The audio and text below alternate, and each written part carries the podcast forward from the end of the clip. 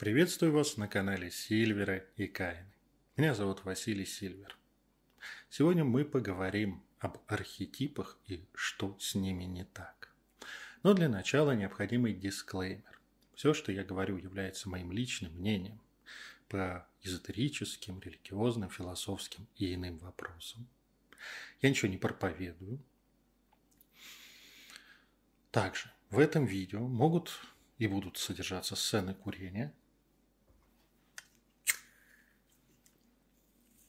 я могу не сдержаться и выразиться достаточно жестко. Поэтому те, кто не любит табуированную лексику, тоже вас предупреждаем, что в этом видео она может быть.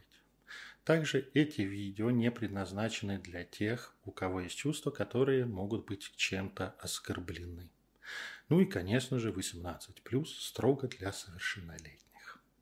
Это предупреждение, но не обещание.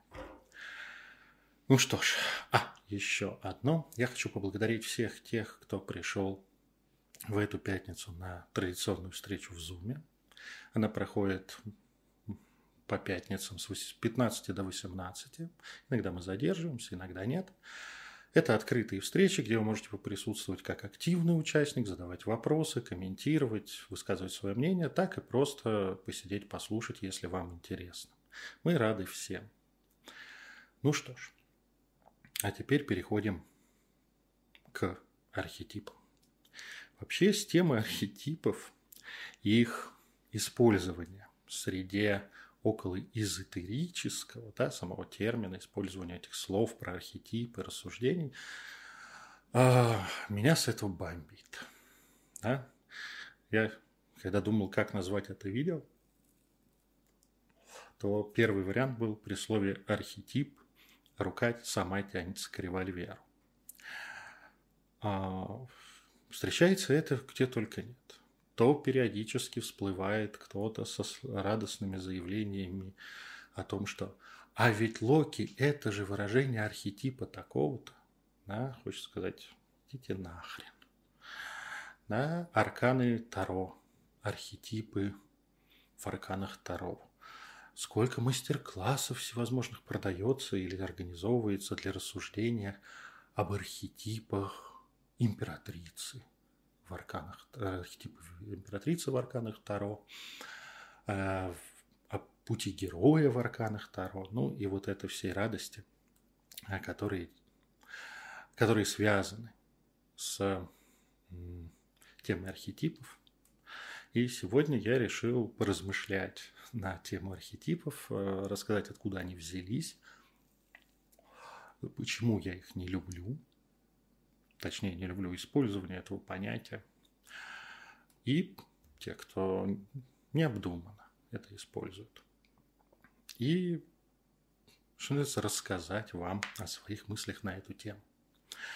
Ну что ж, конечно, я сразу могу назвать причину, причину, почему это так популярно. Вообще, как это, причина позитивная. Все больше людей в этом мире – овладевает такой штукой, как абстрактное мышление. Но без готовности к серьезной интеллектуальной работе это периодически рождает что-нибудь. Как говорится, родила царица в ночь. Не то. И вот эта царица рождает архетипы в, эзотерии, в современной New Age эзотерике. Но Начнем, как всегда, от сотворения мира. Я не буду рассказывать о том, как в каких работах христианских авторов использовалось это слово священно, в, ну, священников и христианских мыслителей, ровно потому, что сейчас этих коннотаций практически нет. Они были важны людям там, в XIX веке. И, собственно, архетипы до Юнга – а ввел в общепринятое, можно сказать, в европейскую культуру рассуждения об архетипах именно Карл Густав Юнг, психиатр первой половины XX века. Так вот, до Юнга. А что-то похожее на архетипы и в эзотерике, и в философии появилось во время Возрождения, когда люди начали изображать так называемые триумфы. Да? Появились карты триумфов, где изображал, собственно, люди начали также, только богатые и типа элитарные, а приобщаться к абстрактному мышлению, пытаясь отобрать его у священников. И с помощью художников и художественных средств изображать эти абстрактные понятия, таких как любовь, истина, благородство, счастье, а, долг. Вот эти абстрактные понятия изображать в некой сценке, в неком комиксе, да, на карточке, на которую потом можно было любоваться и пытаться, ну, сейчас бы сказали, медитировать на них. Идея классная, почему нет? Колоды этих триумфов насчитывали там от 10 до более полусотни карточек всевозможными а, абстрактными понятиями. Тогда никто особо не задавался вопросом, а откуда эти абстрактные понятия берутся, ну, потому что религия отвечала на этот вопрос достаточно четко от Бога. И отчасти не от Бога. Да? Например, архетип похоть или там смертных грехов. Чуть позже появилась концепция, но архетип греховных идей, такие тоже карточки были, тоже прекрасно.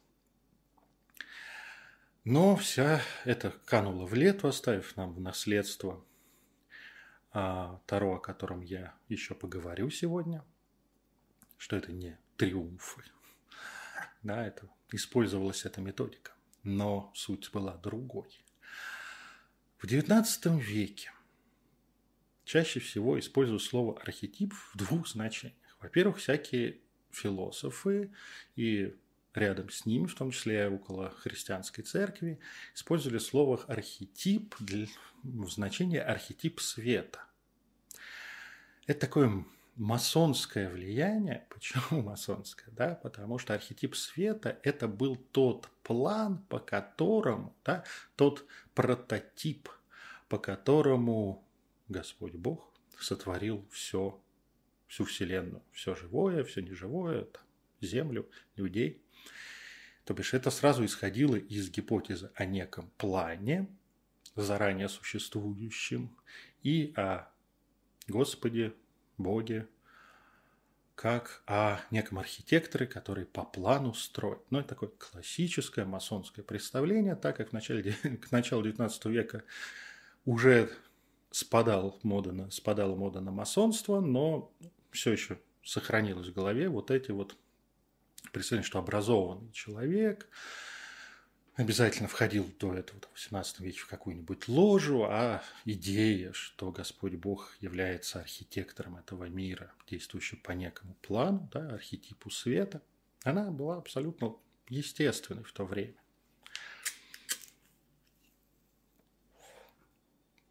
Не христианские или не рассуждающие на такие темы люди, опять же, философы и люди искусства, использовали слово архетип в таком простейшем варианте, а, в понимании прообраза, образца, да, то бишь условно, если делалась репродукция какой-нибудь картины, то архетипом этих репродукций была сама изначальная картина, которую нарисовал художник.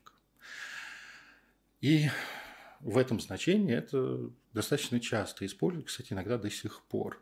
Да, когда просто слово архетип – это некий образец, первичный, да, там.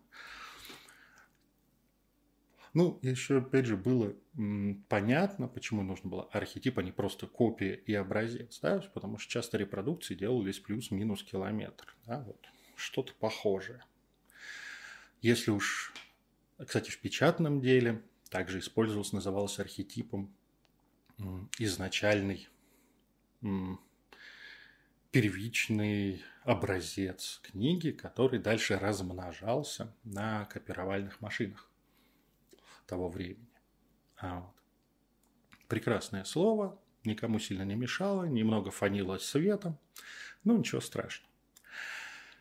Но появился такой швейцарский психиатр Карл Густав Юнг. Изначально свои теории он строил не вокруг слова архетип, а некоторое время он был соратником Фрейда, но их судьбы разошлись. Это вообще отдельная интересная история. Кстати, даже есть хороший фильм про их взаимоотношения. Да, достаточно историчный, ну, с художественными мотивами.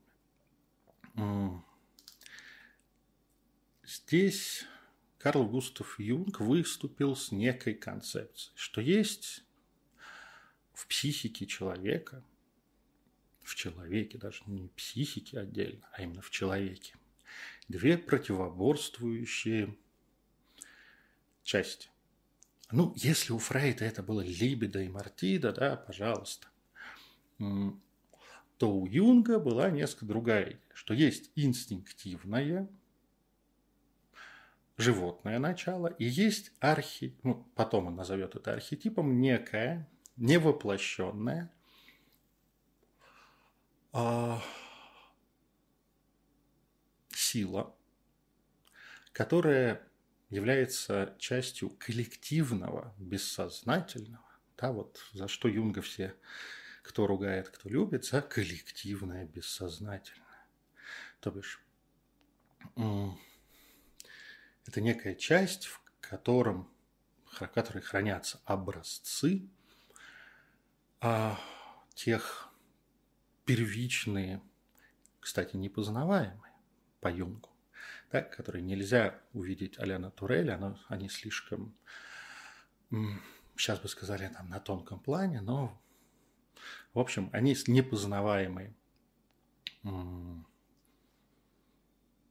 конструкты, комплексы понятий, идей, которые выражаются в неком в некой продукции коллективного бессознательного и в жизни каждого человека являются антиинстинктами.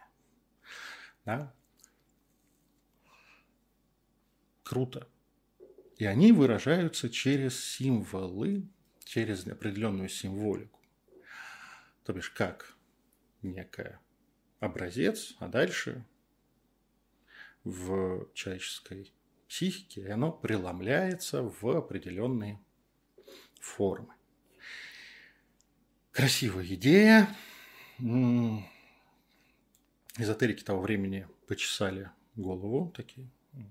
Круто. А, эгрегоры? Что-то похожее. Ну ладно, да, пусть развлекается. Понятно, что в психологии это такой уже массированный приход около эзотерических представлений, потому что где находится это коллективное бессознательное а, и как оно работает, никому не было понятно. Плюс к этому коллективное бессознательное по первичным идеям Юнга является имманентным свойством человека. Это таким вот хитрым образом а, Юнг на территории псих, психологии а, пытался обойти слово душа, да? обойти понятие души и ее антагонизма телу, да, физическим потребностям и так далее. Здесь сразу хочется сделать несколько таких околоисторических культурных вставок, которые нам позволят понять, почему в голову достаточно гениального, интересного ученого приходили именно эти идеи.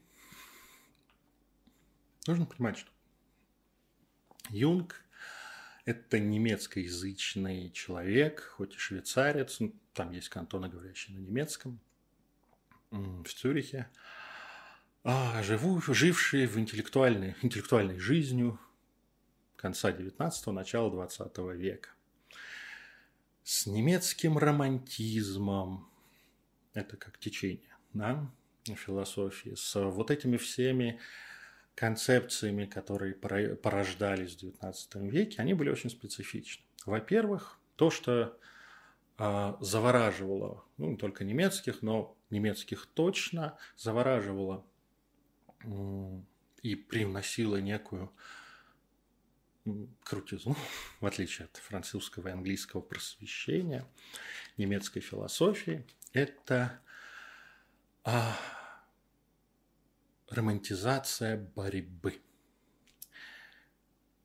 Вся, весь 19 век построен на принципе немецкой философии, построен поиск нахождения антагонизмов и представление мира и движущей силы мира через борьбу, через то, что, ну, если мы совсем абстрактно, да, просвещение религия борется, борется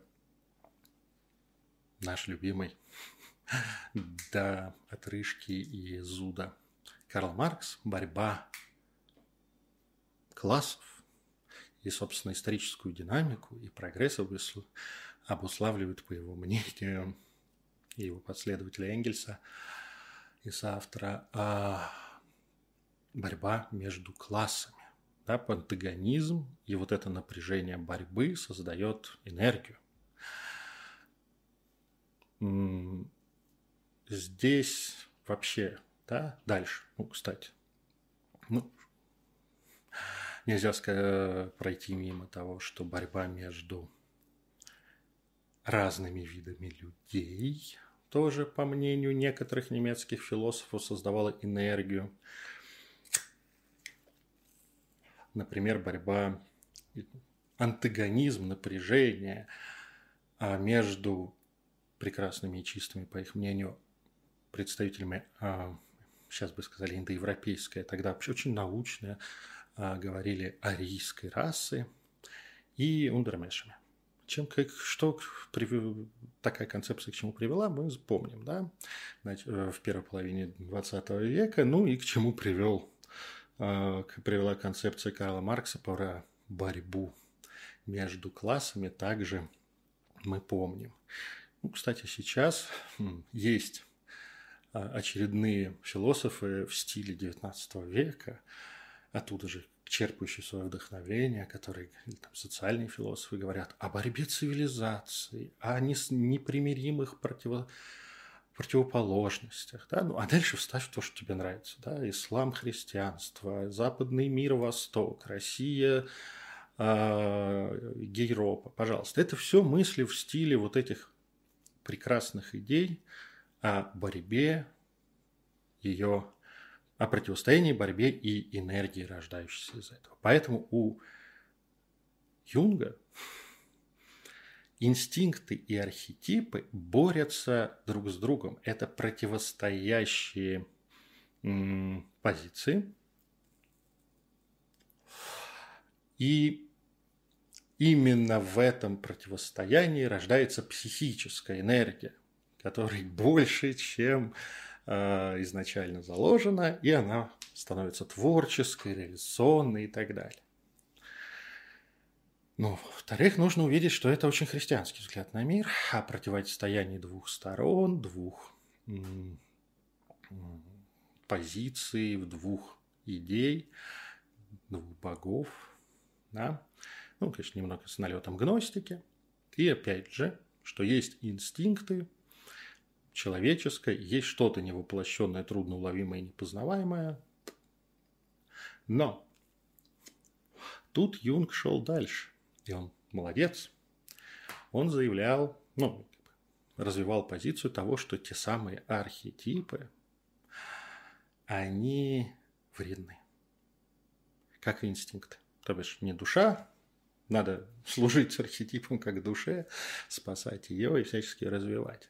То, что эти архетипы порабощают человека, как и инстинкты, и только на этом противостоянии, где-то в глубине индивидуального бессознательного рождается самость человека. И, собственно, важно человеку отрастить эту самость и тем самым частично избавиться от давления коллективного бессознательного и своей инстинктивной животной природы. Прекрасная идея, все замечательно. Но в чем проблема? звучит отлично. Первое, что тогда было простительно с теми достижениями науки, которые были, сейчас уже совсем непростительно. А по мнению Юнга, архетипы наследуются. Это имманентная часть человеческой природы. Ни культуры, ни социума. Да, в это время, начало 20 века, а, а, завороженные глобализацией люди, переставшие за последние два века считать, что где-то живут люди с песями головами, а очень хотели глобального, чтобы касалось всех. Ну, потому что философия и психология, а, как и подвид философии, да, по, большой, по большому счету,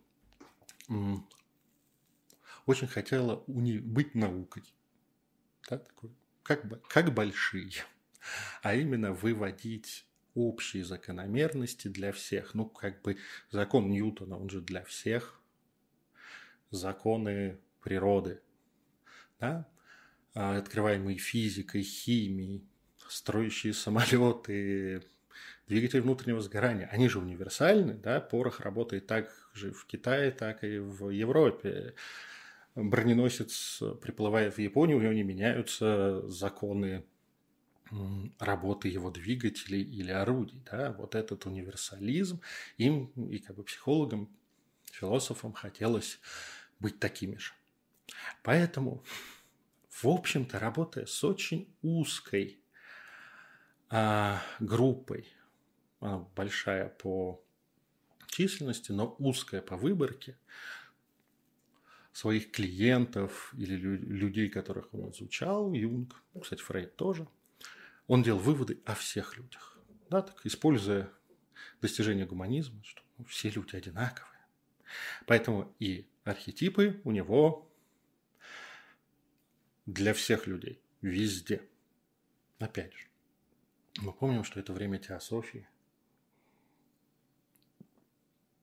Всем этим Юнг вдохновлялся, радостно заявивший, что все религии и культуры говорят об одном и том же.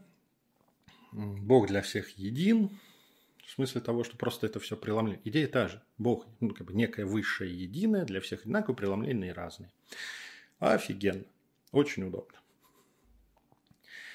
Так что наследуемость и универсальность архетипов, о которых говорил Юнг, уже намекает, что у нас какие-то проблемы. Также Юнг, собственно, слово архетип использовал на конференции, чтобы объяснить свою идею и отослаться к архетипу света, который он прекрасно знал, об архетипах, планах масонского представления. Также он отсылался к эйдосам Платона, ну, то бишь такой классной эзотерической философии. Все прекрасно. Замечательно.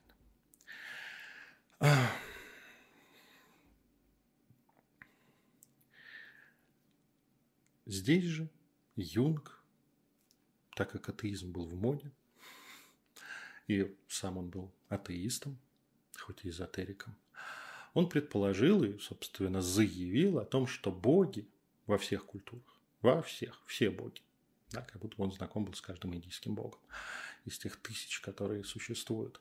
Все боги – это проекция архетипов. Архетип мы познать не можем, а его вот проекцию мы можем узнавать и по как это, комплексному анализу общих черт мы можем приблизиться к пониманию этого первичного посыла. Тут большая проблема. Если мы возьмем даже сейчас в глобальном обществе китайца, индуса, австралийского аборигена – американского рейнджера а, и российского интеллигента с кухни, например, моей, меня можно взять, а, и будем искать общее, мы найдем. Но из-за этого мы упустим различия. Вот это главная ошибка рассмотрения юнгианского, вот этой всей истории, в том числе культуры, богов и так далее, искалось только общее. не искалось раздельно. А... Что можно сказать? Получилось забавно, но универсальность идеи архетипов провалилась. Этого не признали юнгианцы, конечно, но если трезво взглянуть и трезво ужаснуться, а, то во всех своих работах Юнг использует периодически разные наборы архетипов. То бишь, он, даже он пытался, его последователи пытались сделать некий универсальный набор архетипов, который вот он для всех, а все остальное от них отпочковывается такими вот красивыми гроздями. У каждого, каждый раз и каждый, у каждого под конкретную идею, концепт, феномен а, психики человека находились разные. Не получилось свести к какому-то ограниченному, понятному числу архетипов. А когда кто-нибудь сводил, все остальные это опровергали. Ну, как бы классник. Нет общих архетипов. Есть то вроде бы, что признается, и вот здесь мы, рассматривая эту концепцию, попадаем в ловушку. Почему? Потому что мы очень разные, но мы homo sapiens. Да? И боюсь, что в неком культурном, даже инстинктивном плане, а, являясь э, обезьянами, то наши братья обезьяне, обезьяны также испытывая любовь к матери. Ну, для чего нужна материнская любовь и любовь к ней? Потому что у млекопитающего многих а, крупных млекопитающих нужно годика 2-3 минимум, чтобы никто тебя не ел, и твой родитель о тебе заботился. Ты до этого, ну, как бы не способен. Кормил грудью и все остальное. И естественный отбор. Те, кто не заботился о своем потомстве, потомство не оставили. Круто. И это не исходит из архетипа матери. Да? Это исходит из тех самых инстинктов, которые им противостоят. А, и таких вещей наблюдаемым человеком да, в любых обществах действительно есть пап, мама, сын, дочь, брат, сестра, какие-то базовые вещи человеческого существования, которые заложены не здесь и не в душе. Они заложены по факту наблюдаемого мира. Да, ни один человек не вырос, став человеком. Да, как дитё Маугли не может стать человеком. Да? Никто не вырос в капсулированном мире, на который бы не влияла культура, которая состоит во многом из осмыслений вот этих вот инстинктов тех самых. Да, внезапно вся история противостояния разрушается. А, осмысление неких наших внутренних посылов и реакций, которые, по сути, если такую замечательную штуку, как антропологию посмотреть, этологию, ничем не отличаются у нас, шимпанзе, горилл, и других приматов. А так посмотреть-то и у многих, большинства млекопитающих. Ну, чё? А, и никакого врожденного архетипа неосознанного, который бы проецировался на сознание какой-нибудь кошечки, ну, как бы извините, да, докажите сознание кошечки. Трудно. Это так, критика Юнга. Моя. Но хочется же универсалей, хочется всего такого поня... всем понятного, того самого закона природы, на который претендовал Юнг. Увы, не получилось. Кросс-культурностью под конец своей жизни Юнг очень много посвятил своих сил и времени изучением разных культур, поняв, что что-то пошло не так, хотя не признавая этого, и так и не смог да, сделать финальную теорию архетипов. Он ее там перепаивал, как-то дополнял. в принципе, как некая психологическая теория, позволяющая работать с психикой человека, почему нет? В нашей внутренней части можно это все рассмотреть. Да? Плюс к этому, да, действительно, с точки зрения эзотерика, такого как я, есть эгрегоры, только они не врожденные. Мы в них входим. Если они человеческие, они человеческие, то и ничего человеческого не чуждо любому эгрегору. А дальше культурные изменения вот этого, ну, совершенно не запихнуть в какой-то ограниченный набор. Или мы уже на территории этологии, у нас общий набор с шимпанзе. Или кошечкой. А вот. Ну, трудно получается. А, кстати, последователи Юнга такие, имеют, имеют все те же проблемы. Параллельно в литературе, точнее в литературоведении, в этнографии идея прижилась только немножко иным образом. Да? Отказались от этого наследования, отказались от вот этой всей э, околоэзотерической фигни и предположили, что по каким-то причинам, неважно, биологическим, психическим, ну, есть некие архетипические сюжеты и так далее, которые отражаются в культуре людей. Да, вот это, это классная история. Да, можно посмотреть. С точки зрения культурологии использование архетипов как термина оправдано. К концу своей жизни Юнг пересмотрел немного свой подход к вредности архетипов. Он обнаружил очень Ницше, как это, он от ницшанской идеи полной самости все-таки отошел да, и заметил некий архетип, выделил его архетип героя. Раньше он просто был частью всех этих движущих сил, все круто. А именно как, с его точки зрения, архетип а, человека, борющегося за свою самость ну, круто, классное наблюдение, что герой, он как бы индивидуальность, в отличие от всего того бардака, который окружал. Да, всех тех милых людей, которых, в общем-то, штамповали на одном заводе. А вот, по их представлениям о мире, действиям, решениям и всем остальным. Штамповал социум. И вот этот архетип героя стал точкой, на которой может опереться самость человека и пойти в развитие избавившись от диктата архетипов и инстинктов. Круто, круто. И тогда родился путь героя. Потому что этот мятежный архетип внезапно, опять же, не удовлетворил в своем чистом виде, не давал того, что нужно. Можно почитать. Очень мило, очень интересно. И началось там, через что он должен пройти, каких свойств превращение этого архетипа, а, архетипа героя должен преодолеть для того, чтобы манифестировать свою самость. Ну, наверное, те, кто знаком с работами Кроули, это понимаете, что Кроули не только с идеями Френда, Фрейда, извините, Френда, оговорка, Фрейда заигрывал, но с юнгианством он тоже активно заигрывал. А вот почему там некоторые последователи Кроули с пеной у рта рассказывают про архетипы а, Таро-то. Оставим это на их совести.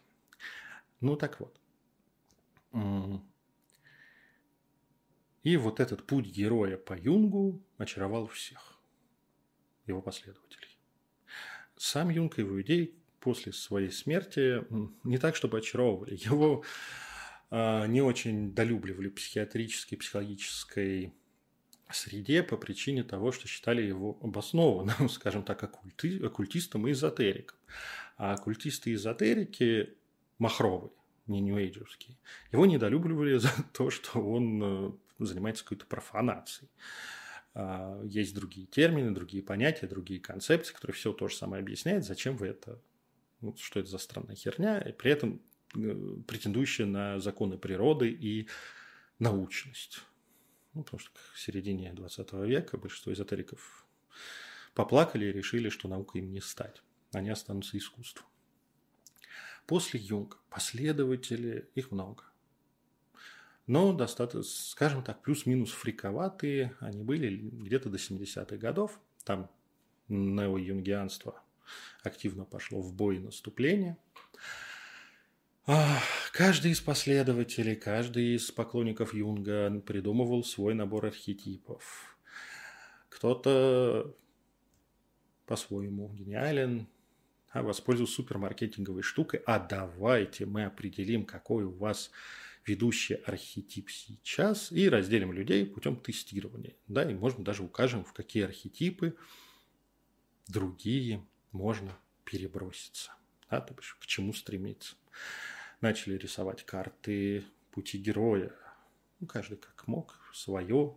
Опять же, никакой нахрен кросс-культурности. Да? Если это был американский автор, то его схема отлично подходит для американцев и уже в Европе не очень, да, там, ну, если говорить о советском опыте, да, там тоже, извините, архетипы советского общества сильно отличались, и путь героя советского сильно отличались от того же пути в свободном обществе. Культура, эгрегоры, они не только являются проекцией человеческого, но и влияют на человеческое на человека. А вот, так что, что поделаешь. И вот за счет этого героя, против, противостояние чистое такое гегелианское противостояние двух сил, раба и господин, этого всего, оно из юнгианства несколько выпало. Да? У нас есть герой, он меняется. Все круто конечно, доставляет, что от идеи наследственности и универсальности, конечно же, последователи Юнга не сильно хотели отказываться. Ну, тогда они точно уже эзотерики. Ну, стоит сказать, что это не универсальное, не наследуется, определяется культурой. Ну, тогда, извините, твой подход работает только в твоей культуре, а плюс к этому, ну, извините, вы, это ваше психологическое искусство. Кстати, многие так и относились к юнгианству. А, вот. а, анекдот называется «Ряд э, юнгианцев, когда узнали о существовании ДНК, потому что это открытие было сделано, они заявили, вот, мы нашли, где записаны архетипы, как они наследуются. Ну, геном уже секвестируют, но до сих пор оттуда ни один архетип не вылез. Увы. Эта связь оказалась не то что недоказанной, но, в общем, фантазией. Это примерно как генетический код в каком-нибудь нео нью учении.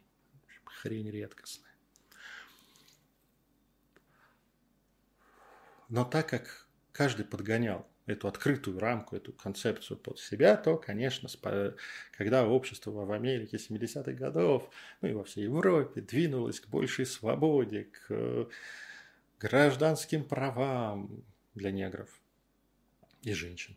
Ну вот. Ну, гражданские права женщин уже к тому моменту получили, но большей свободы, подняли голову феминистические идеи, то внезапно обнаружилось, что ряду в ряде концепций говорится об архетипе отца. И, ну, так как вся концепция – это противостояние, то архетипы тоже будут друг другу противостоять, ну, иначе как, как мы будем в них себя протискиваться, если бы это просто стояло без, без какого-либо конфликта. Да, там ничего не поделаешь. Конечно же, хтоничной великой матери – И, собственно, чтобы, так как Юнг вообще писал для мужиков, то он прежде всего концентрировался на теме отца, всего этого, там матери как вторичной фигуре. Но времена меняются, клиентами становятся у юнгианцев женщины, и сначала просто фигуру отца меняли местами с матерью, и типа так будет. Когда же феминистки, опять же, они наследуют идеям борьбы, многие, многие, не все но того времени, особенно тогда радикальные феминистки, сейчас бы они вообще очень, очень умеренными считались, говорили о борьбе мужского и женского начала.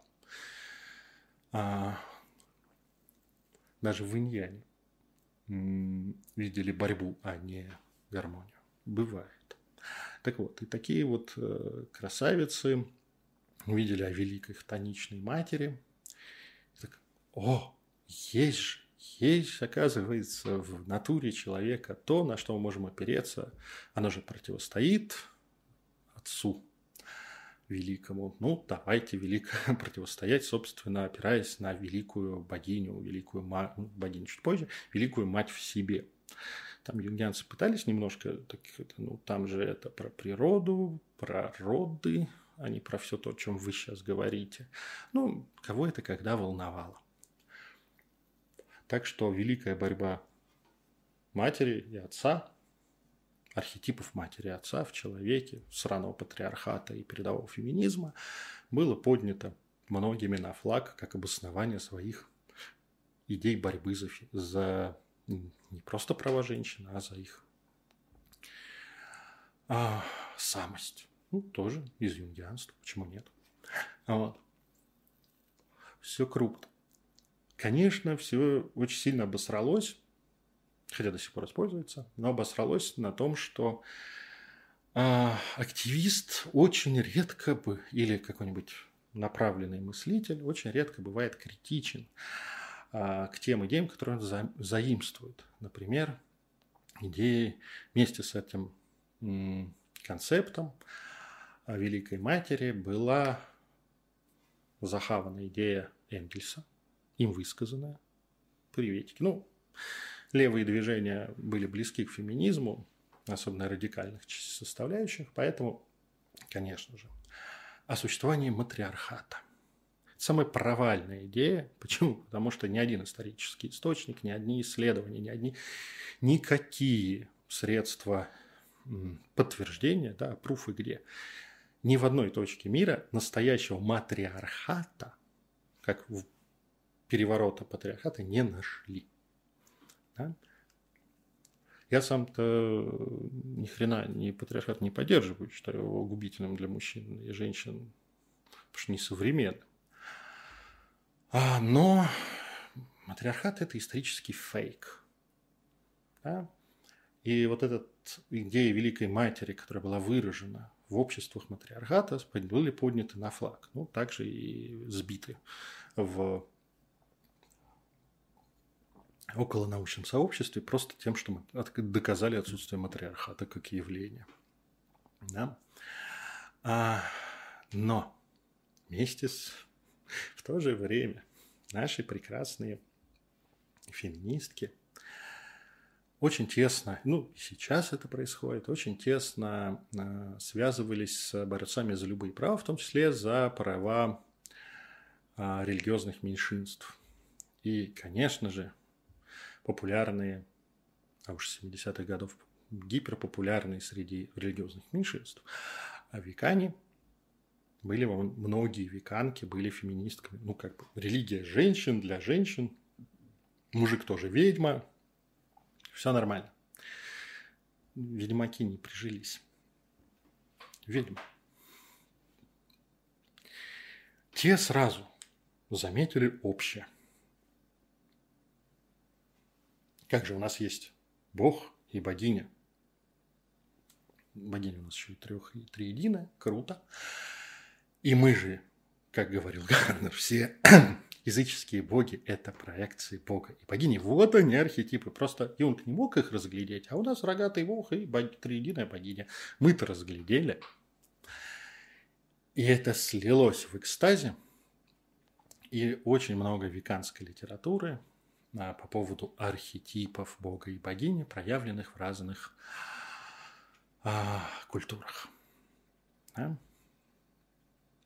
Это так, таким образом это стало народным. При этом вот это вся, если, ну, во-первых, нужно понимать, что Гарнер творил в то же время, как Юнг.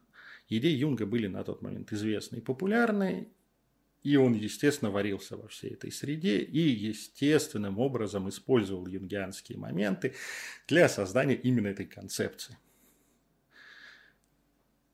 Тех самых рогатого бога и триединой богини, обнаружив, что в ряде культур так вроде бы было когда-то в древности, объединив таким образом. Круто.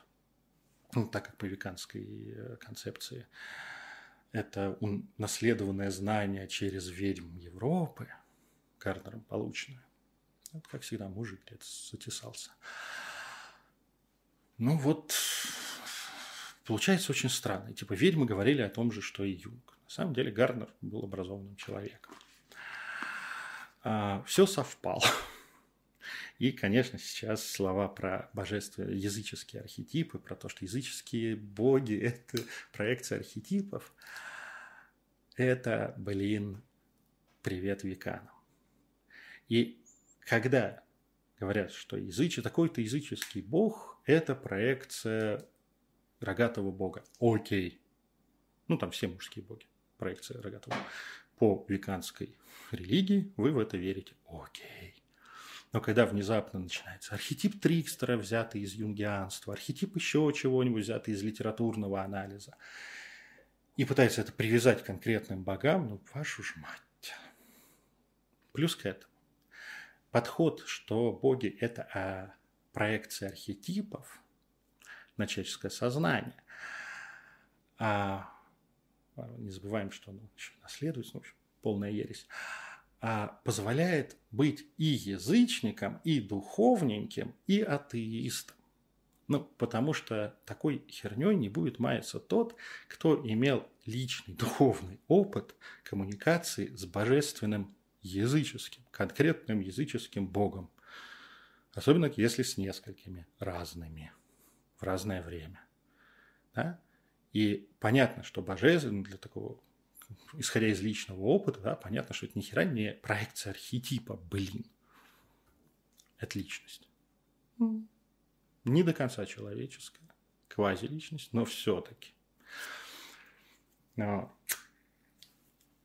Плюс, если мы говорим о богах как проводниках энергии, мироздания, например, то мы отходим от человеческого, от вот этого все коллективного бессознательного. А если мы говорим про архетипы, мы тут же говорим о коллективном бессознательном, и никакого, блин, никакой, блин, божественной энергии, мироздания, принципов мироздания и все остальной херни у нас уже нет. Но когда это кому мешало? Да, просто многие, кто среди неоязычников, кто говорит об архетипах, оказываются, от, просто не читали Юнга или читали его наискосок. И как бы, а как это? Мы возьмем архетипы, и все, что говорит об этом Юнг, только откажемся от того, что это человеческое. Твою мать. Тогда зачем? Да, есть Грегор, есть еще много других идей. Ну, что поделать. Ну и, конечно, мое любимое, просто обожаемое от чего хочется биться головой об стену или начинать выдавать всякую а, неполиткорректную чушь под названием «массовые расстрелы спасут республику». Это архетипы Таро. Почему это плохо? Я не просветленный до конца, поэтому могу позволить себе оценочные суждения. Да, для меня это херово. Да, и для человека, который разбирается в истории Таро, в философии Таро и всего остального. Да, когда-то Таро родилось через опосред... опосредованное картами триумфов, но под Таро вот этими 22, ну, с белой карты 20 века, придуманной в 20 веке 23 старших арканов, лежит совершенно иной смысл. Это не карты триумфов в чистом виде. Потому что, ну ладно, почему бы их было 22? Да, почему не 150? Почему не 60? Давайте на любой абстрактную идею сделаем старший аркан. Нет в свое время каббалисты, да, те, кто в эпоху Возрождения интересовался каббалой, с помощью популярной тогда техники создания триумфов в рамках своих представлений и культурного багажа изобразили те мировые принципы, о которых говорит Каббала. При этом говорит очень конкретно, придавая каждому принципу название. Название, соответствующее букве иврита. Вот буквы Каббалы, буквы иврита, соответствовали определенным понятиям в Каббале.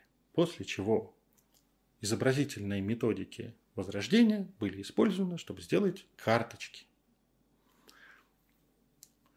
И весь 19 век, ну окей, до этого мы не будем трогать, а собственно, даже названия у этих арканов не имели особого смысла. Ну, точнее, до 19 века они были, их называли, но это не было важно. Почему? Потому что это соответствовало буквам Каббалы. И каждый каббалист прекрасно понимал, какой комикс изображен на этой карточке. Это комикс. Это не выражение смысла в полной мере. Это ассоциативно. В культурном плане это вот это.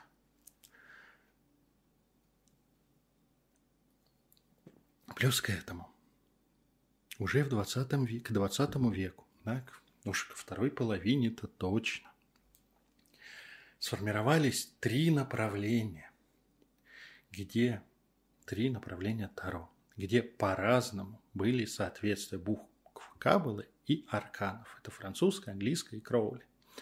И Таро тот. В каждом случае названный одним и тем же словом аркан мог означать три разных смысла. Того тех самых, если так говорить, сраных архетипа. Три разных. Они не общие. Да? Если мы берем какую-нибудь справедливость, она же правосудие, в трех системах это три разные буквы иврита. Три разные буквы Каббалы. Значит, три разных мировых принципа под одной вывеской. Везде нарисована баба с мечом, весами и называется справедливость, а смыслы разные. Но кого это, блин, волнует? Потому что в эзотерической среде Нью-Эйджа копать так глубоко, разбираться в какой-то сраной кабеле, а если даже пытались, не очень понимали, да, у большинства ломался мозг на древе Сефирот. Хотя это самая базовая концепция, такая достаточно, опять же, комиксовая. И вместо того, чтобы проникаться смыслом, потом в рамках конкретной системы, что же это означает, гораздо проще, лучше и душевней, приятней смотреть на картинку. Смотрим в комикс и надпись. Если написано императрица и нарисована баба, значит это, привет феминизму, да? это значит про женщину при власти. А дальше какой-нибудь власти, в зависимости, как она изображена. И, конечно же, про, э, из, это проекция архетипа Великой Матери. Ни хрена. Это проекция понятия гамма например, во французском э, Таро, да, понятие третьей буквы Каббалы. То, что она изображена в виде бабы с чайником, ну, в смысле, с щитом, жезлом с Венерой и всем остальным, ну, так бывает. Это была прямая ассоциация в эпоху Возрождения или в XIX веке, когда это все перерисовывал каждый как хотел. И уж не говоря в современных колодах, которые вообще там может изобразить все, что угодно. Так им нравится. Но нет, это... И тогда вот это все рождается идея, что именно изображения, рисунки являются проекция коллективного бессознательного, наследуемого, не забывай, на карты Таро. И вообще это такая юнгианский инструмент. Вашу мать. То бишь, люди. Почему я говорю, что люди начали пользоваться абстрактным мышлением? Потому что идея некого абстрактного, не конкретной бабы с чайником, абстрактного концепта хотя бы Великой Матери, хотя бы женщины, императрицы, стала распространенной. Да? Практически любая таро, тарошечка тян, беря в, руду, в руку колоду, может понять, что это изображены принципы. Да? Не конкретная женщина, как это было там в 20 веке у многих, или там в начале 20 века. Но уже есть такой инструмент, абстрактное мышление. Но его недостаточно, чтобы понять, что это не про бабу, не про вот это. И Великая Мать здесь ни при чем. Да, если мы соотносим а, юнгианские архетипы, да, есть такие попытки с а, колодами Таро, то единственное, где это работает, относительно, да, у Кроули. Просто надо взять тот набор архетипов, который выбрал Кроули. Он играл в эту игру. При этом он был ритуальным магом, он прекрасно понимал, что за этим стоит, как бы Кавел он прекрасно знал, и плюс те сущности, с которыми он договорился по поводу этой колоды, все прекрасно, но почему бы не подтянуть туда-сюда популярную идею? Поржать. Круто. И начинается по, вот за счет вот этого комиксового осмысления начинается все эти рассказы о том, что Таро едино. Ну, там же называется все одинаково. Нет. Посмотрите, пожалуйста, на значок на карте. Там часто на картах есть значок, буква. Она говорит, рисунок так на тему, буква, смысл. Ну, конечно, кому это было интересно. И, кстати, многие колоды уже давно выпускаются без этих букв. Зачем? И также понятно. Вот. И поэтому, приходя на всякие а, мастер-классы и вебинары и так далее по архетипам Таро, вы можете столкнуться либо с э, странно понятым Кроули, либо с замечательными работами и а, осмыслениями символики, изображенной на определенных колодах, как они были осмыслены в культуре того, кто осмыслял, его конкретно узкой, еще 15 подружками. Примерно так. При этом я сравнивал, например, английские переводные работы на эту тему и отечественные. О, да, сильная разница. Оказывается, у нас разные архетипы Великой Матери с той же императрицей, просто сам популярный. Или у нас разное понимание трикстерства. Я уж боюсь, что там какой-нибудь индус-таролог мог бы наглядеть. Или китаец. Ну, у меня нету э, пруфов, у меня нету китайских или индусских мастер-классов, переведен на русский или хотя бы французский язык, о том, что же видят в этом они. Да, культуры разные. И когда мы начинаем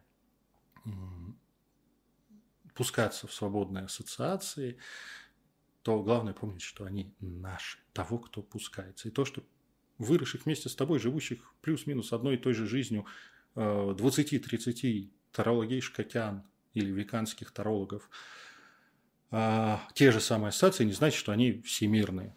Это значит, у тебя так. И у твоего круга общения. Да? Информационный пузырь такой. Ну, для друг друга это прикольный мастер-класс, чего нет.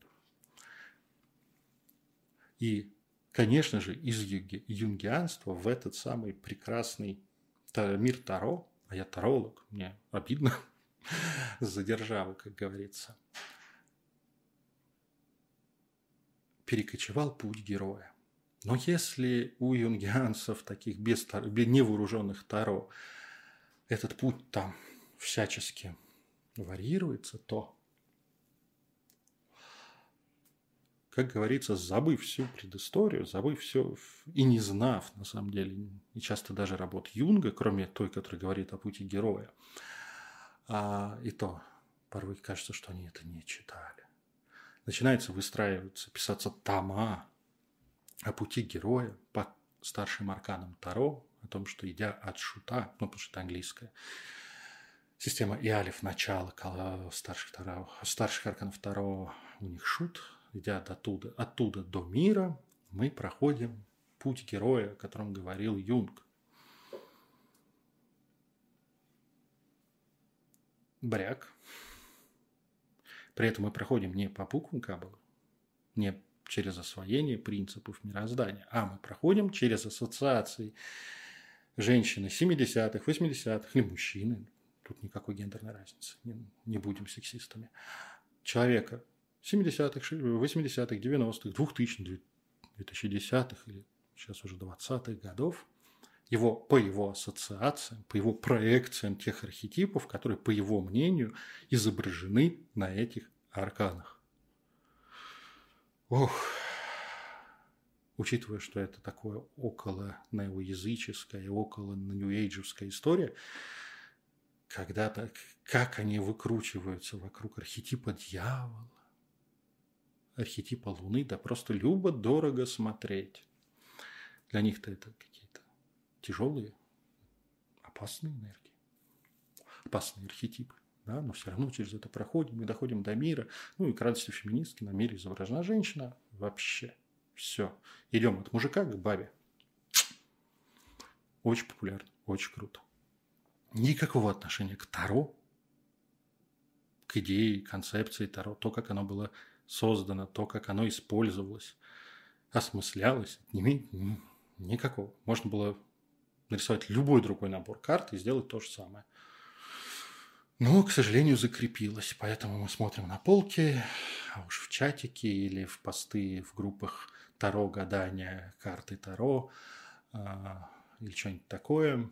И очередные архетипы, цитаты из работ «Дай, «Дайте боги, чтобы западных» а, тогда еще не было термина тарошечкотян, а, ну, западных энтузиасток или энтузиастов, которые вот это рассказывают. С точки зрения психологии, это, в общем, посрать. Да, можно повести по любому набору архетипов ровно потому, что он произволен.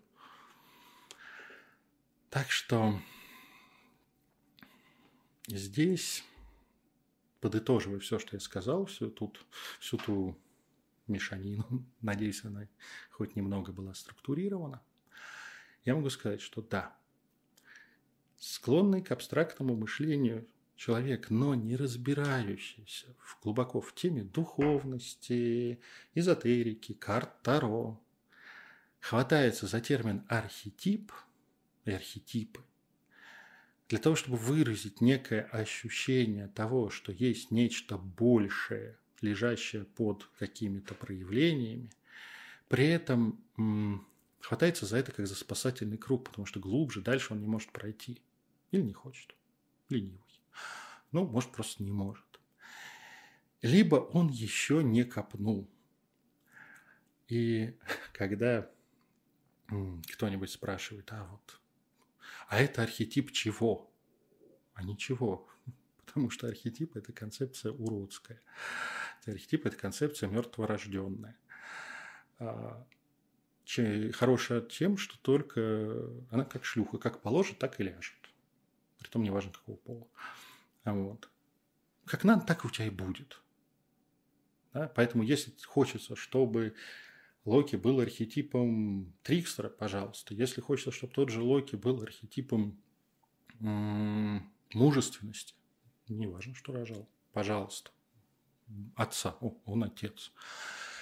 Сейчас что-нибудь придумаю, да, в противоборстве и слиянии с энергией Великой Матери Локи выражает архетип вот этого перехода от гипермаскулинности к феминности через рождение он же сам родил Слейпнира, который является э, символом, проявлением того, что безгендерная э, идея, архетип безгендерного человека позволяет путешествовать по всем закоулкам души. Пожалуйста, только что придумал. Вот прямо на ваших глазах. Чуть-чуть напильником обработать, можно в любое издательство продать. И еще там найти себе фанатов, которые будут. Так можно по каждому божеству. Подгоняйте как хотите. И когда меня говорят об архетипах, то я сразу думаю о том, что либо человек не может понять, либо не хочет, либо еще не, не начал. Да, я все все-таки чаще склоняюсь, что не начал, не разобрался, не читал Юнга, не понимает, как это все было устроено. И зачем? Да? его нужно просветить. Но вот в тот момент, когда человек, встав в третью позицию, не задавая вопроса, а в третьей позиции гордо, как продуманный, знающий истину и чего-то возвышенный, говорит, ну это же архетип, мужской император, второй архетип доминирующего мужчины. Так хочется сказать, да, круто. А повешенный архетип эрегированного члена. Почему? А потому что мне так захотелось. И вот эта позиция «я все понял», напираясь, ну, вообще позиция «я все понял, я все знаю», она не очень. А уж когда это на базе такой такого спасательного круга от э, осознания собственного идиотизма, то это вызывает либо смех, либо раздражение. А, поэтому будьте аккуратны, на мой взгляд. Если вы, конечно, общаетесь в среде, где модные архетипы, да, просто помнить о том, что это все вилами по воде писано. И, в общем-то, прикрывает часто ограниченность и некомпетентность э, автора вопроса, о которых он говорит. Да. Либо просто молод душой, неважен возраст и пол, и еще не это, не погрузился. Но самим лучше не пытаться осознавать этот мир через принципы архетипа. Боги – это боги, это личности. Да, за ними стоят энергии, мироздания в разном наборе. Не карт Таро. Это другое деление. Да, на это влияет, на образы богов влияет культура людей. Да. Но пообщайтесь с конкретным Богом, и вы все поймете. А пока нет, ну, поверьте тем, кто общался. Таро. Опять же, да, рекомендую помнить, что это не комикс. И картиночки – это не выражение, название. Это вообще прекрасно. Название. Сейчас же не важно, что изображено на картинке. Да? Я вспоминаю Таро, где все фигуры на старших арканах женские. Ну, вот что, мужские архетипы кончились, ушли нафиг. Мне это, конечно, не, не жалко, но сам факт. Вот. Поэтому используются те сами названия, даже не картинки, сами названия, слова для рассуждений об архетипах, лежащих за 22 принципами, 22 старшими арканами Таро. Мать вашу! Помните, что это иллюстрации к каббалистическим идеям. И да, каббалистические идеи, они тоже не первичны. За ними лежит суфийские идеи, да, которые говорят о 22 буквах арабского языка. И у них эту идею скоммуниздили евреи в XI веке. А под суфиями раньше лежит идея, опять же, в том же районе Ближнего Востока, финикийского алфавита, первого алфавита из 22 букв, вообще первого фонетического алфавита, где который изначально был жреческий, да, действительно обозначал с точки зрения жрецов некое представление о 22 движущих силах мироздания. Потом начал использоваться для записи, сколько кто картошки принес. Нет, ну, вряд ли картошки. Ее тогда не было в Европе и на Ближнем Востоке. Ну, окей, пусть. Сколько зерна сдали? Или сколько купили глиняных сосудов?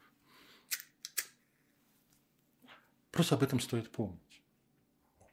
До того, как вырвется,